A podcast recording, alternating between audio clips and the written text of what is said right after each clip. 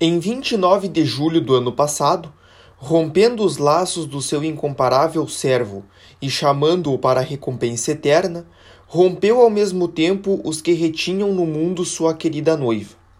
Tinha cumprido sua primeira missão, encarregada de representar a nós todas junto a nosso Pai tão ternamente amado. Essa missão cumpriu-a como um anjo, e os anjos não ficam na terra depois de cumprida a vontade de Deus voltam logo para junto dele. É para isso que tem asas.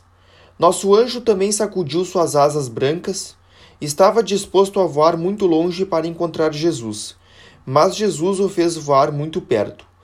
Contentou-se com a aceitação do grande sacrifício que foi muito doloroso para Teresinha. Durante dois anos, sua Celina escondera-lhe um segredo. Ah, como sofreu também! Enfim, do céu, meu rei querido, que na terra não gostava das lerdezas, apressou-se em ajeitar as coisas tão confusas da sua Celina, e em 14 de setembro reunia a todos nós. Num dia em que as dificuldades pareciam insuperáveis, disse a Jesus durante minha ação de graças: Sabeis, meu Deus, como desejo saber se papai foi direto para o céu. Não vos peço para me falar, mas dai-me um sinal. Se minha irmã, a. DJ consentir na entrada de Celina ou não opuser obstáculo, essa será a resposta de que papai foi direto para junto de vós. Essa irmã, como sabeis, querida madre, achava que já era demais três de nós, e consequentemente não queria mais uma. Mas Deus, que segura em sua mão o coração das criaturas e o dirige como quer, mudou as disposições da irmã. Depois da ação de graças, a primeira pessoa que encontrei foi ela, que me chamou com ar amável, disse-me para ir vos encontrar e falou-me de Celina com lágrimas nos olhos. Ah, quantos motivos tenho para agradecer a Jesus, que soube satisfazer todos os meus desejos. Agora não tenho mais desejos, a não ser o de amar Jesus loucamente.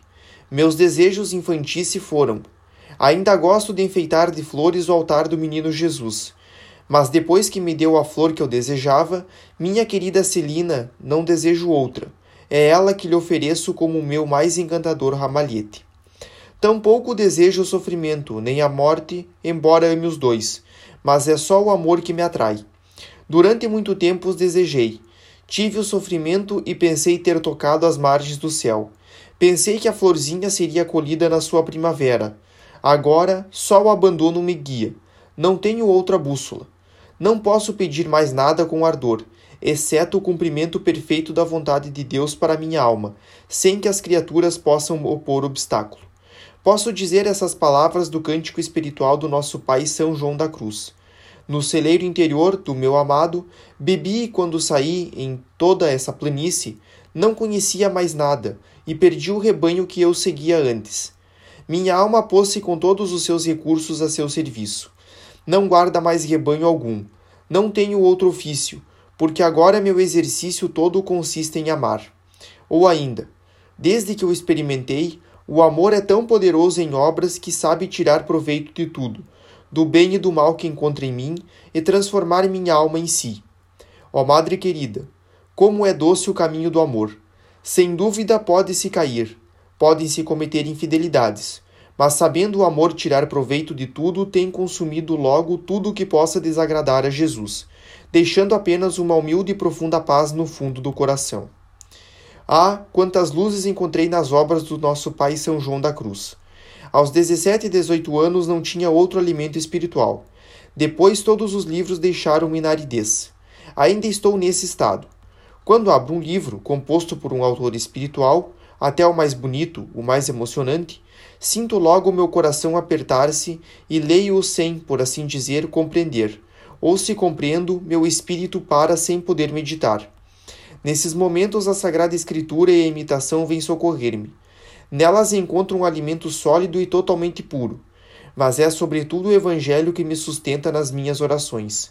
Nele encontro tudo o que é necessário para minha pobre alminha sempre descubro novas luzes, sentidos ocultos e misteriosos. Compreendo e sei por experiência que o reino de Deus está dentro de nós. Jesus não precisa de livros nem de doutores para instruir as almas. Ele é o doutor dos doutores.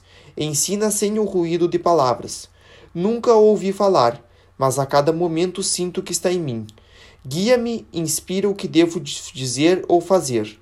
Bem no momento em que preciso, descubro luzes que nunca tinha visto antes. Na maioria das vezes, não é durante as minhas orações que elas surgem mais abundantes, é no meio das ocupações diárias. Ó Madre querida, depois de tantas graças, posso cantar com o salmista: O Senhor é bom, eterna é sua misericórdia. Parece-me que se todas as criaturas tivessem as mesmas graças que tenho, Deus não seria temido por ninguém, mas amado loucamente. E por amor, não tremendo, as almas recusariam causar-lhe tristeza. Compreendo que as almas não podem ser todas iguais. É preciso que existam de diversas famílias a fim de honrar especificamente cada uma das perfeições de Deus. A mim, ele deu sua infinita misericórdia, e é por meio dela que contemplo e adoro as demais perfeições divinas. Então, todas me parecem radiantes de amor. A própria justiça, e talvez mais que as outras, me parece revestida de amor. Que doce alegria é essa de pensar que Deus é justo, que leva em conta as nossas fraquezas, que conhece perfeitamente a fragilidade da nossa natureza. Portanto, de que teria eu medo? Ah, o Deus tão justo que se dignou perdoar com tanta bondade todas as faltas do filho pródigo, não deve ser justo também para comigo, que sou sempre com ele?